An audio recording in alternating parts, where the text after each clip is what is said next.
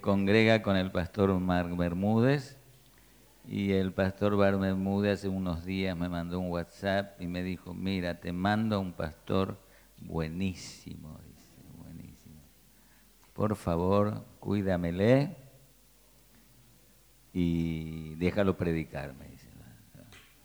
Bueno, eso lo decido yo.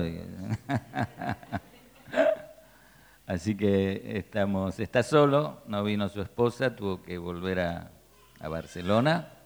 Así que le damos un aplauso de bienvenida.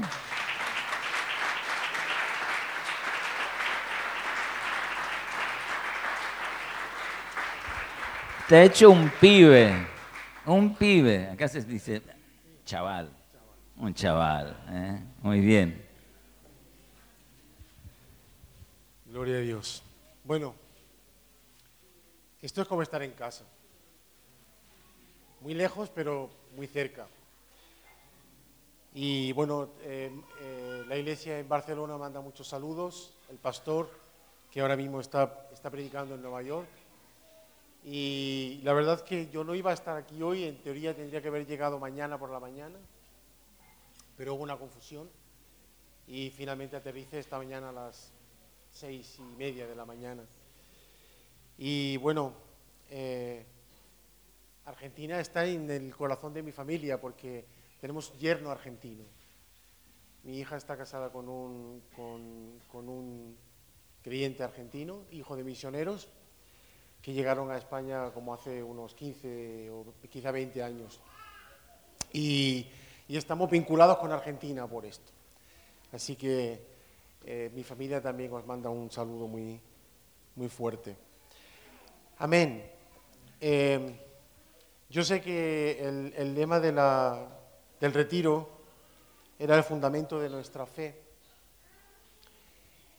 Y he tenido el, el, privilegio y el gozo de estar unos días con mis padres espirituales, que son muy, muy, muy viejitos ya. Y, y hablando con ellos estos días atrás, hablábamos de, de cómo eh, en los años 80, en principios de los 80, hubo un avivamiento que, que fue a nivel mundial. Hubo conversiones en masa.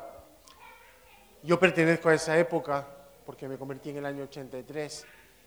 Y hubo un, un despertar espiritual muy, muy fuerte, no solamente en España, sino en muchas partes de, del mundo. Y ¿Qué ocurre cuando Dios visita a la iglesia? Dios trae su bendición, sus lluvias de bendición y descuidamos aquello que Dios deposita en nosotros. El fundamento de nuestra fe no es otro que Jesucristo. No se puede, no se puede tener otro fundamento que, que Jesucristo. No se puede cambiar ni añadir ni quitar de Jesucristo. Lo único que hay es Él. Y en el momento en que añadimos otras cosas, en el momento en que empezamos a mirar hacia otras cosas que tienen apariencia de piedad, pero a lo mejor no son piadosas, la iglesia se enfría, la iglesia se vuelve tibia, la iglesia olvida cuál es el fundamento. Y yo me, a mí me gustaría que en esta mañana eh, meditásemos sobre... Es, es, un mensaje pesado, ¿eh? lo, quiero, lo quiero avisar con tiempo. Es un mensaje pesado porque a nadie nos gusta hablar del pecado. Pero es necesario hablar del pecado en la iglesia. Y es necesario hablar de las cosas que nos apartan la mirada del fundamento. Y vamos a ir al capítulo Lucas 19. Hay un pasaje aquí que no sé por qué le llaman la entrada triunfal, porque para mí de triunfal no tiene tanto. Dice, dicho esto, iba adelante subiendo a Jerusalén, y aconteció que llegando cerca de Betfagé y de Betania, al monte que se llama de los olivos, envió dos de sus discípulos diciendo, id a la aldea de enfrente y al entrar en ella hallaréis un pollino atado en el cual ningún hombre ha montado jamás. Desatadlo y traedlo. Y si alguien nos preguntara por qué lo desatáis, le responderéis así, porque el Señor lo necesita. Saltamos al versículo 35 y dice, lo trajeron a Jesús y habiendo echado su manto sobre el pollino, subieron a Jesús encima y a su paso tendían sus mantos por el camino. Cuando llegaban ya cerca de la bajada del monte de los olivos, toda la multitud de los discípulos gozándose comenzó a alabar a Dios a grandes voces por todas las maravillas que habían visto, diciendo, bendito el Rey que viene en el nombre del Señor, paz en el cielo y gloria en las alturas. Entonces algunos de los fariseos de entre la multitud le dijeron, Maestro, reprende a tus discípulos. Él respondiendo les dijo, os digo que si estos callaran, las piedras clamarían. Y hasta aquí parece que el Señor que había causado tanta controversia los tres años anteriores a este día, el Señor que había sido despreciado, vilipendiado por los religiosos de su época, va a entrar en Jerusalén y resulta que los discípulos entran en un gozo enorme, empiezan a, danzar de gozo, pero mientras ellos danzan, la reacción del Señor es muy extraña. Lo que el Señor hace cuando está camino de Jerusalén, la reacción que Él tiene es de llorar. Dice el versículo 41 que cuando llegó cerca de la ciudad, al verla, lloró sobre ella, diciendo, oh si también tú conocieses a lo menos en este día lo que es para tu paz, mas ahora está encubierta de tus ojos. Y este es el Señor que durante tres años ha estado dando milagros, ha estado haciendo señales, ha estado compartiendo prodigios, ha multiplicado panes, peces, milagro tras milagro, ha dado un testimonio en el día a día del amor del Padre por su pueblo. En definitiva, ha hecho todo lo que, el Padre quería que él hiciese y había visto el rechazo que ellos habían tenido hacia todo lo que el Padre les había mostrado por medio del Hijo. Y Jesús llora, Jesús llora. Dice el profeta Zacarías, herido fui en la casa de mis amigos. Y Jesús sabe lo que va a pasar. Solamente van a pasar 70 años cuando va a entrar el ejército de, Tito en Jerusalén, van a derrotar a, los, eh, a, a derribar la ciudad por completo, van a matar a los niños, van a violar a las mujeres, y él sabe cuáles son las consecuencias el terror y la, y la calamidad que viene sobre Jerusalén en 70 años, Jesús está llorando por esto cuando está entrando en Jerusalén en el capítulo 19 de Lucas. Y,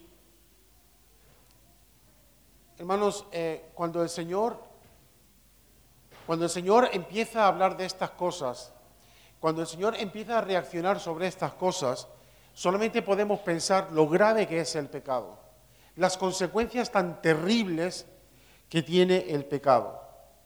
Y básicamente creo que lo que el Señor está diciendo aquí, o la reacción que el Señor está teniendo aquí, es por causa de una irreverente y descarada incredulidad del pueblo de Israel. Y Jesús llora por esto. ¿No? Es, es, parece que es un, un conflicto enorme que el Hijo de Dios, Dios hecho carne, pueda tener sentimientos y pueda llorar. Y podríamos decir, bueno, esto es Jesús en los días de su carne. Pero mi pregunta es, ¿Jesús llora hoy? Jesús llora hoy si Él ve la condición de su pueblo. Jesús lloraría hoy. Jesús glorificado lloraría hoy porque el mismo hombre que lloró cuando entró en Jerusalén es el hombre que está ascendido hoy en la gloria. Es el mismo. Es el que está sentado a la diestra de Dios y es el que dice el apóstol Pablo que es conmovido por nuestras debilidades, por nuestras necesidades y por nuestros sufrimientos. Pero también, hermanos, es conmovido por nuestro pecado. Y Jesús, es, es simple lo que dice aquí, lloró. ¿Cuántas veces la iglesia de Jesucristo hiere a su Salvador por su incredulidad? Porque aquí estamos reunidos en un retiro, estamos disfrutando de la presencia de Dios, estamos en la alabanza, estamos gozosos, nos llenamos del Señor. Pero la realidad de nuestra vida no está aquí. La realidad de tu vida está en tu trabajo, está en tu casa, está con tus padres o con tus hijos y tu esposa. La realidad del día a día va mucho más allá de las horas en las que puedes dedicarte a reunirte con los hermanos en la iglesia. ¿Con qué frecuencia la iglesia de Jesucristo hiere al Salvador por causa de incredulidad? Y yo creo que la iglesia tiene fe para cada crisis específica. Nos enfrentamos a una situación y la respuesta que le damos a Dios es, Señor, si tú nos sacas de esto, no vamos a dudar más de, de ti. Pero resulta que viene una segunda crisis y quizá es más severa, es más intensa que la anterior, y entonces vuelven las dudas otra vez, y vuelves a dudar de Él. Y hermanos, a veces dudar de Jesús puede disfrazarse de la fe más gloriosa y más grande, puede disfrazarse de una, de una debilidad santa, pero no lo es. Cuando caminas con Dios, Él comparte su corazón contigo. Pero Él comparte su corazón contigo para que tú llores por las cosas por las que Él llora. No solamente para que te goces con las cosas con las que Él se goza. Para que te llenes de compasión por las cosas por las que Él se llena de compasión. Para que puedas sentir como Él siente. Y esto, hermanos, no es una teoría. No te lo van a enseñar en una escuela bíblica. No te lo va a enseñar tu pastor. Esto es tú y Dios a solas. Hace eh, tiempo preguntaba yo al Señor, ¿por qué dice Pablo en Timoteo, eh, eh, creo que es el primero de Timoteo, dice, Señor, de los cuales yo soy el primero, el primer pecador, Pablo, es que no ha habido más pecadores o pecadores mm, perversos, mucho más perversos de lo que el apóstol Pablo pudo haber sido antes de su conversión. Y, el Señor me habló, muy fuerte, porque cuando se trata de tú y de Dios, no hay nadie más. Cuando eres tú y Dios, eres el peor pecador, porque no te puedes comparar con nadie. Sois solo el Señor y tú. Y esto no son teorías, hermanos. Y yo creo que cuando, cuando el Señor nos revela cómo dañamos su corazón, cuando el Señor nos revela cómo la incredulidad hiere el corazón del Señor, tiene que provocar en nosotros... Yo recibí este mensaje hace muchos años, muchos años. Estaba... Tenía que coger un avión, tenía que tomar un avión sobre las 5 de la mañana y tenía que salir del hotel en Nueva Delhi, en la India, como a las 4 de la mañana y el taxista no llegaba. Y yo empecé a, empecé a, a, leer el Evangelio de Juan y leí el Evangelio de Juan entero y cuando terminé, algo golpeó mi corazón profundamente y es ver la incredulidad que habían tenido los propios discípulos cuando el Señor en el último momento de su vida fue abandonado por todos ellos. ¿Te imaginas qué éxito? Que en el momento de tu muerte todos salen corriendo. Y fue algo, el espíritu me, quebrantó de tal manera que no había mucha gente a esa hora de la mañana, pero me acuerdo que en el, lobby del hotel no, yo, no podía dejar de llorar. Y clamé a Dios y dije, Señor, guárdame, guárdame de la incredulidad. Guarda que, que seamos un pueblo de fe, que seamos gente que realmente profesa una fe real, una fe que no está sostenida por la iglesia solamente, porque necesitamos a la iglesia, pero a veces confundimos a la iglesia y también confundimos al pastor con mediadores, cuando el único mediador que hay entre Dios y tú es Jesucristo. Y tú necesitas esta experiencia tú con Dios y nada más. Nadie la puede tener por ti y tú no la puedes tener por nadie. Y los apóstoles habían visto toda clase de milagros. Habían, acababan de alimentar a cuatro mil personas, antes habían dado de comer a cinco mil, habían visto unos milagros tremendos y de repente Jesús empieza a hablarle de la levadura de los fariseos. Y están tan perdidos que le dicen, Señor, no tenemos pan. O sea, no se enteraban de lo que el Señor les estaba diciendo. Y Jesús está asombrado de la incredulidad de los discípulos en la barca. O si no, el encuentro de los dos discípulos con Jesús resucitado en el camino de Maús en Lucas 24 y empiezan a compartir con el Señor sin saber que era Él. Empiezan a, a compartir con Él todo lo que había sucedido. Cómo su Señor había sido arrebatado por la muerte. Cómo ellos pensaban que el Redentor había terminado muriendo en una cruz. Y posiblemente habían olvidado que vez tras vez él les había dicho que al tercer día resucitaría. Pero ellos decían, no sabemos dónde está. Y esto, hermanos, se llama incredulidad. Es como que el Señor siembra una palabra una y otra y otra y otra vez y no cae en el corazón. Estaban llenos de incredulidad. No era suficiente recordar que Jesús había dicho, que iba a resucitar. No era, no era cuestión solo de recordarlo, tenían que estar clamando a Dios por ver el milagro de la resurrección. Y Jesús tiene que reprenderlos. Y les dice, insensatos y tardos de corazón para creer todo lo que los profetas han dicho.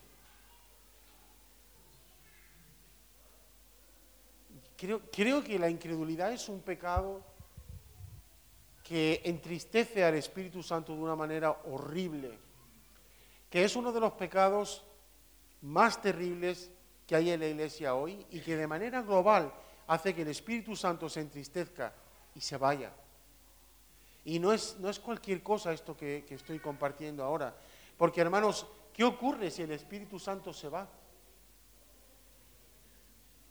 Esto es, es, como lo que le, pasó a los israelitas en, en el desierto la columna de nube iba de día con ellos y de fuego iba de noche con ellos y ellos seguían detrás.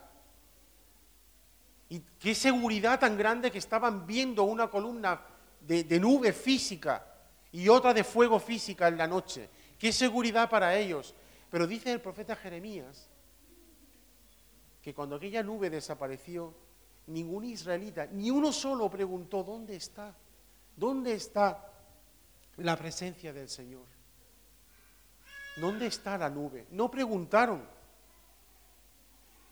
Y por eso Zacarías dice que herido fui en la casa de mis amigos.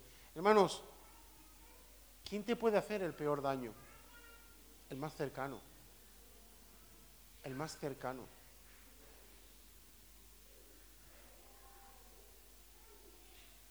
Y Jesús tuvo que explicarle a, los discípulos en el camino de Maús, tuvo que volver a explicarle a estos discípulos que Él era la resurrección y la vida. La cosa es que el Señor cuando lo revela, no lo revela en una clase magistral. Es decir, no, no, no, no les da una clase pues como la que puedes recibir en una universidad o en un colegio. No, no. Lo tenían delante, hermanos. Lo tenían delante y no se enteraban que la resurrección y la vida era el mismo que tenían delante. ¿Te imaginas que eso pase a la iglesia? Que tengamos delante al Señor y no nos enteremos que es Él. Y finalmente dice Marcos 16, se apareció a los once mismos, versículo 14, estando sentados en la mesa y les reprochó su incredulidad y dureza de corazón, porque no habían creído a los que les habían testificado. Y estos eran los pilares de la iglesia, hermanos.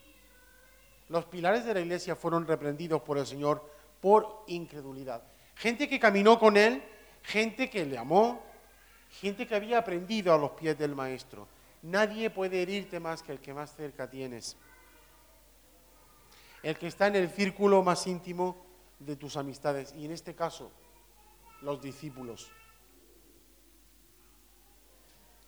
Y Jesús aparece ante estos once que habían dudado, que le habían visto, eh, pero que habían dudado de su resurrección y básicamente de todo lo que Él les había enseñado día y noche durante tres años seguidos. Y les tiene que reprender.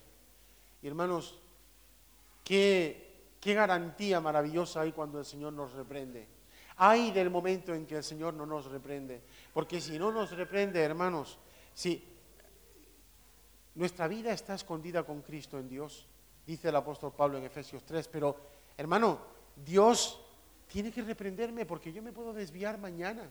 Dios tiene que preservar mi alma y por eso me reprende. Y por eso me tiene que, si estoy empezando a andar en incredulidad, me lo tiene que decir. Y no me lo tiene que decir para que yo practique un arrepentimiento intelectual. Tiene que producir un quebranto en mi corazón porque yo estoy quebrantando el suyo. Y el Cristo resucitado fue herido por la incredulidad de los suyos, pero no solamente aquí en el, libro de, Lucas, o sea, en el Evangelio de Lucas o en, o en los Hechos, Él sigue siendo herido hoy. ¿Y tú crees que le hiere el mundo o le hiere la iglesia? Vamos a ir al capítulo 11 de Juan. Aquí hay otro, otro episodio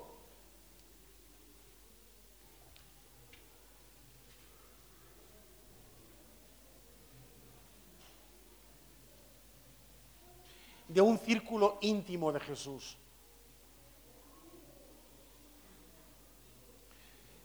Conocemos la historia, ¿no? La muerte de Lázaro. En el capítulo 11, versículo 3, las hermanas de Lázaro llaman a Jesús y le dicen, Señor, ven, porque aquí el que amas está enfermo. Y Jesús, dice versículo 6, no va inmediatamente. Cuando yo pues que estaba enfermo, se quedó dos días más en el lugar donde estaba. ¿Por qué, el Señor no va en el momento para sanarlo y evitar que muera?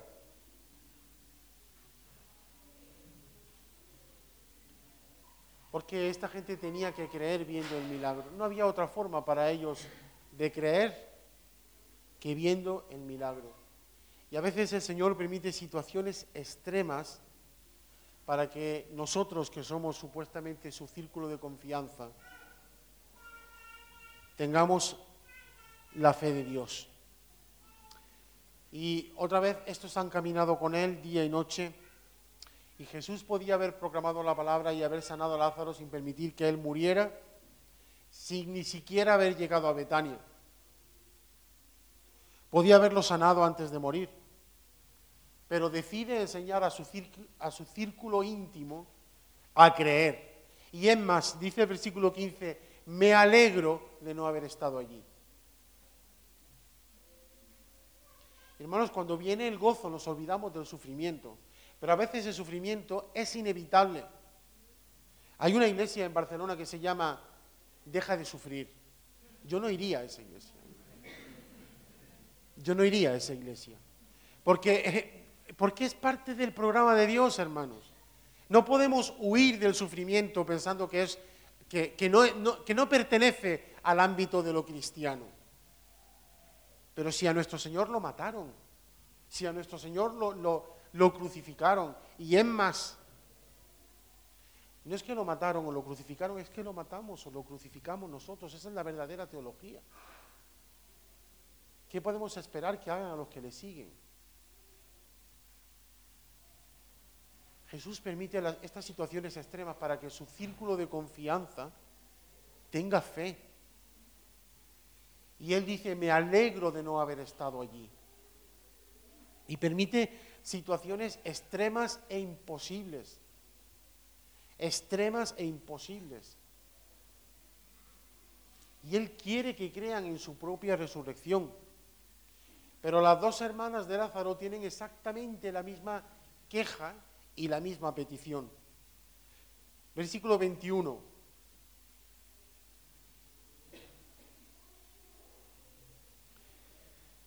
Marta dijo a Jesús, Señor, si hubieses estado aquí, mi hermano no habría muerto.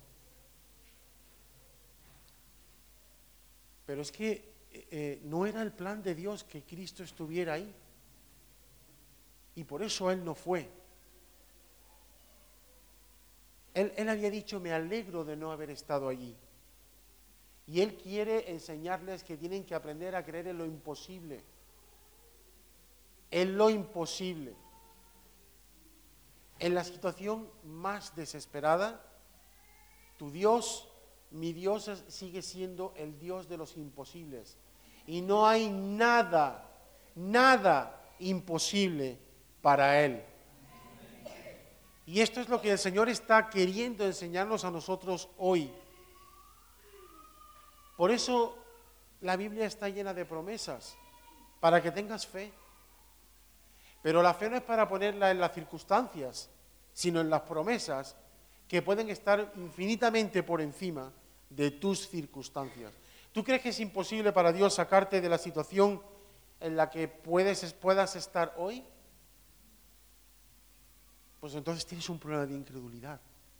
Porque lo que Él quiere es confiarte en tus manos una situación y unas circunstancias sin esperanza humana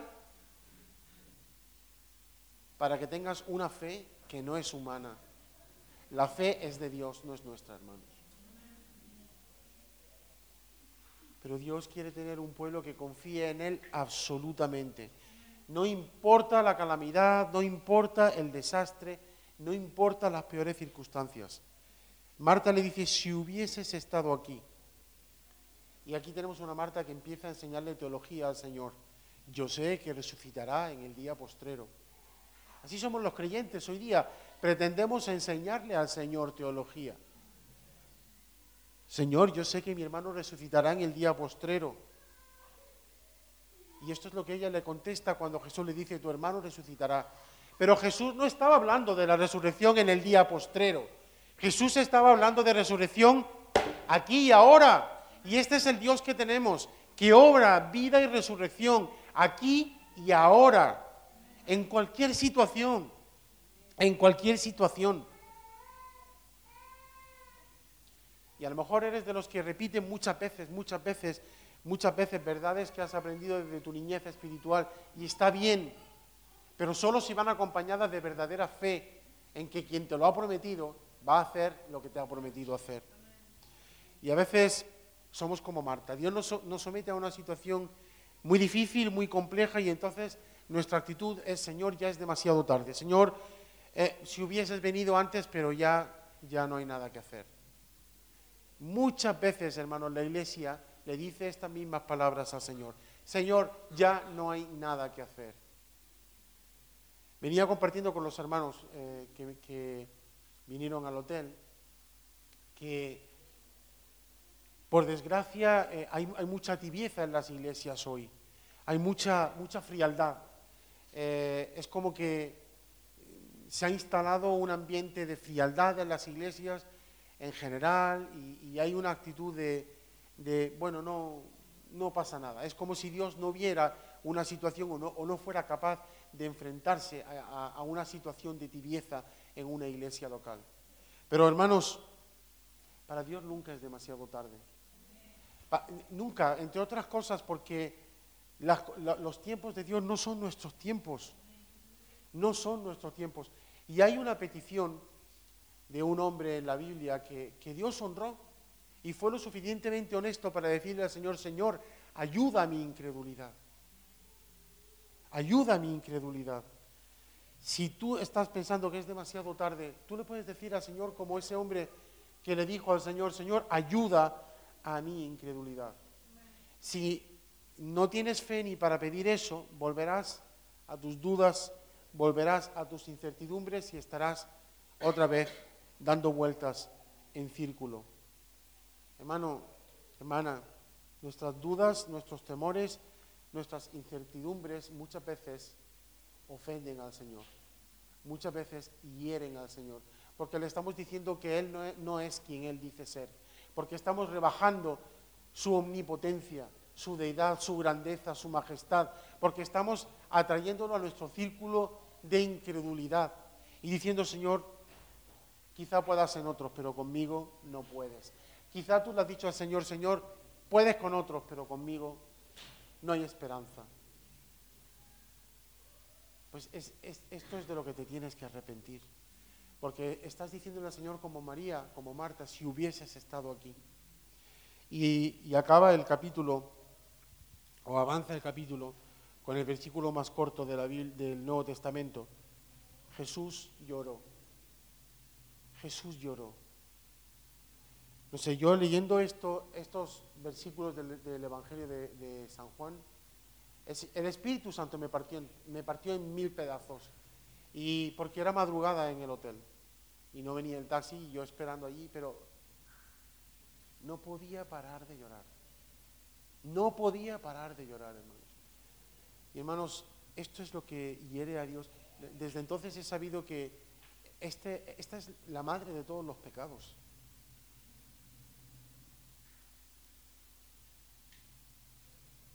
Y estos estas cosas eh, son una exhortación total para nuestra vida, porque Él es el mismo hoy, ayer y por los siglos, y porque la humanidad sigue siendo la humanidad. Y porque mientras estamos aquí, hermanos, tenemos que estar, tenemos que escondernos con Cristo en Dios, porque si no, nos perdemos en nuestros debates, en nuestras historias, en nuestros conflictos, y finalmente nos perdemos en nuestra incredulidad. Los discípulos no animaron a Marta y a María a creer en la resurrección de Lázaro y cuando llegan al sepulcro, Marta vuelve a decir, lo mismo. Señor, ya huele porque lleva cuatro días muerto. Versículo 39. Y, y se lo está diciendo a la resurrección y la vida. Se lo está diciendo, tenía delante de ella a la resurrección y la vida. Y el versículo anterior dice que Jesús estaba profundamente conmovido. Y hermanos, no sé si estaba conmovido por las debilidades o estaba conmovido por la incredulidad o por las dos cosas. Pero él mismo está a punto de morir y, no ve que haya fe en los suyos. No ve que, que en su círculo más íntimo haya un atisbo de fe inamovible, fe insacudible. Pero hermanos, menos mal menos mal que nuestra incredulidad no enfría el amor del Señor por nosotros. Menos mal. Menos mal. Y yo creo que muchas veces, quizás sin intención, sin ser conscientes, pero hemos herido al Señor con nuestras dudas y con nuestras incredulidades.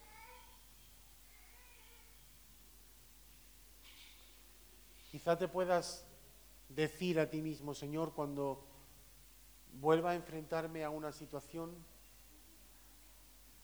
esto es una proclamación de verdadera fe. Cuando vuelva a enfrentarme a una situación desesperada, te prometo que no te voy a hacer llorar. Te prometo que no te voy a hacer llorar. Voy a creer que tú sigues siendo el mismo. Voy a seguir creyendo que eres el Dios que todo lo puede, que eres el Dios de lo imposible, y voy a creer que tú me sacarás de mi propio pozo, por profundo que sea. Los israelitas son el pueblo que, de quien el autor de Hebreos dice que el Señor estuvo disgustado con ellos durante 40 años. Pero también te digo algo. A Jesús no le, no le emociona tu rectitud, no le, no le emociona tu inteligencia, no le emociona tu sabiduría. A Jesús le emociona tu fe. Saber que crees en Él. Saber que te aferras a Él pase lo que pase. Saber que eh, el apóstol Pablo tiene un versículo que yo lo hago mío tantas veces. Yo sé que si todo lo que hay a mi alrededor, estoy parafraseando, se me viene abajo, tengo una morada hecha por Dios en los cielos. Si todo lo que hay a mi, a mi alrededor se hunde, tengo una morada hecha por Dios en los cielos.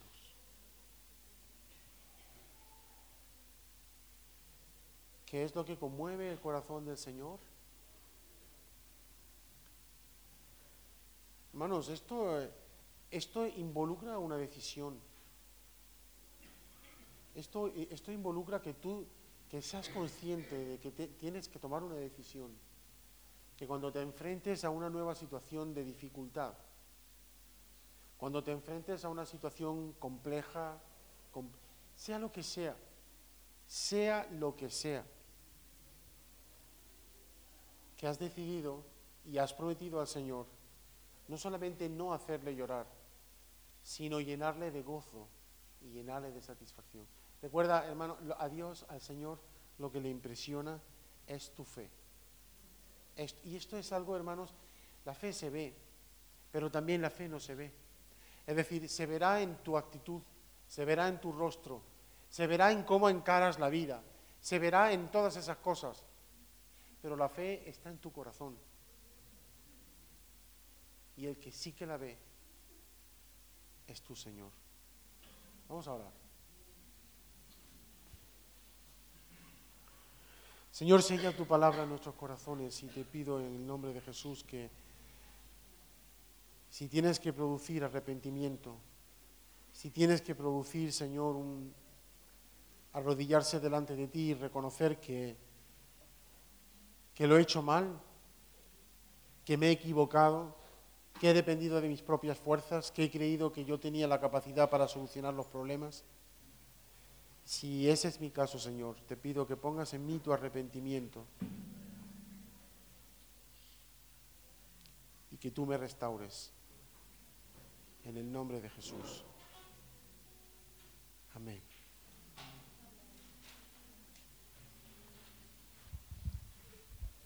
Amén. Gracias Señor por tu palabra. Hay un salmo para terminar. Es el 103. Bendice alma mía Jehová y bendiga todo mi ser su santo nombre. Bendice alma mía Jehová y no olvides ninguno de sus beneficios. Él es quien perdona todas tus iniquidades, el que sana todas tus dolencias, el que rescata del hoyo tu vida, el que te corona de favores y misericordias, el que sacia de bien tu boca de modo que te rejuvenezcas como el águila. Jehová es el que hace justicia y derecho a todos los que padecen violencia. Sus caminos, escuche esto, sus caminos notificó a Moisés y a los hijos de Israel sus obras. Hay una gran diferencia. Moisés conocía a Jesús. Los caminos, el camino en la Biblia es Jesús. Él le pide al Padre Moisés, Señor, revélame tu camino, muéstrame tu camino y te conoceré. Muéstrame a Jesús y te conoceré, porque el, el que me conoce a mí, dijo Jesús, conoce al Padre. Como dijo Pablo, yo le agrego a Moisés ahora, Moisés estaba escondido con Cristo en Dios. es lo que hacía la diferencia con el pueblo de Israel. Por eso el pueblo de Israel solamente, y digo solamente, les mostró sus obras. Es muy diferente ver la obra de un albañil como está haciendo que ver la casa terminada y estar adentro con todo el lujo.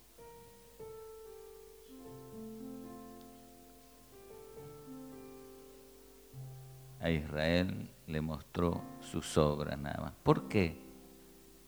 Por la incredulidad. Ellos no creyeron que podían entrar a la tierra. ¿Por qué? Porque había gigantes allí. No, no le creyeron a Dios. Como decía Pablo, a Dios le place nuestra fe. Le place nuestra fe. Y creo que todos somos propensos a no creerle a Dios. Vemos, imposible. A mí a veces me ataca la incredulidad. Cuando veo las cosas, me cuesta creerle a Dios. Pero si nos acercamos a Él, Dios se revelará a nosotros en Jesús, en Dios, y lo conoceremos. Amén. Aleluya. Gracias Pablo, gracias Señor. Ya él ya no lo vamos a ver, el viernes que viene ya se va, tiene mucho trabajo, pero nos deja un pedacito de él. Ahí le, le, envié a Mark una foto de él predicando y pone, ¡qué alegría! Aleluya. Amén.